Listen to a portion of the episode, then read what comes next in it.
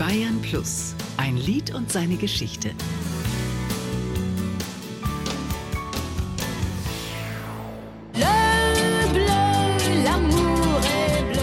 Vicky Leandros, L'amour est bleu. Mit diesem Lied machte Vicky Leandros international auf sich aufmerksam. Es war am 8. April 1967. In der Wiener Hofburg fand der 12. Grand Prix Eurovision de la Chanson statt. Mit L'amour bleu vertrat Vicky Leandros das Großherzogtum Luxemburg. Sie hatte die Startnummer 2 gezogen und so klang der Kommentator in der Live-Sendung. Vicky, eine Sängerin aus Griechenland, 17 Jahre alt, die in Hamburg lebt, singt heute für Luxemburg. Die Liebe kann zart sein, aber auch wild.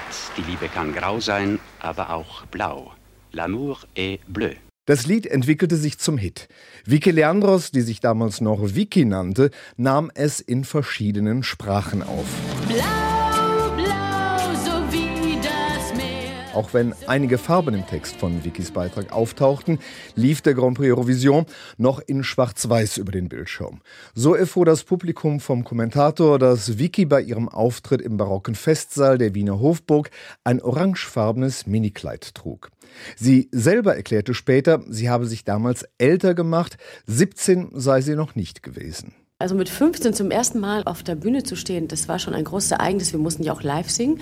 Das war so ein Weltereignis. Alle wollten gerne diesen Grand Prix sehen. Mit vielen Vorschusslaubeeren ging Vicky ins Rennen. Sichtlich enttäuscht war sie schließlich, als sie nur den vierten Platz erreichte. Die deutsche Jury hatte das Lied vollkommen ignoriert. Der Erfolg des Beitrags ließ sich aber nicht aufhalten. Mit der Instrumentalversion Love is Blue eroberte Paul Moria mit seinem Orchester sogar die Musikszene in den USA und schaffte den Spitzenplatz der US-Charts. Und auch für Vicky Leandros blieb das Lied bis heute wichtig. Mit L'amour bleu fing es ja so an, aber ich habe auch dann schon mit französischen Komponisten zusammengearbeitet. Und nach der zweiten Eurovision fing ich auch an, in Paris zu leben für ein paar Jahre. Diese erwähnte zweite Eurovision von 1972 statt. Da holte Vicky Leandros Versäumtes nach und siegte mit dem Lied Après toi. L'amour est bleu wiederum hat sie einige Male neu aufgenommen, unter anderem mit der Band Scooter.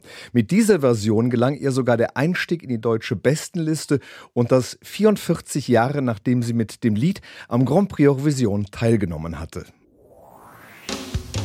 Ein Lied und seine Geschichte. Auch im Radio. Jeden Dienstag neu auf Bayern Plus.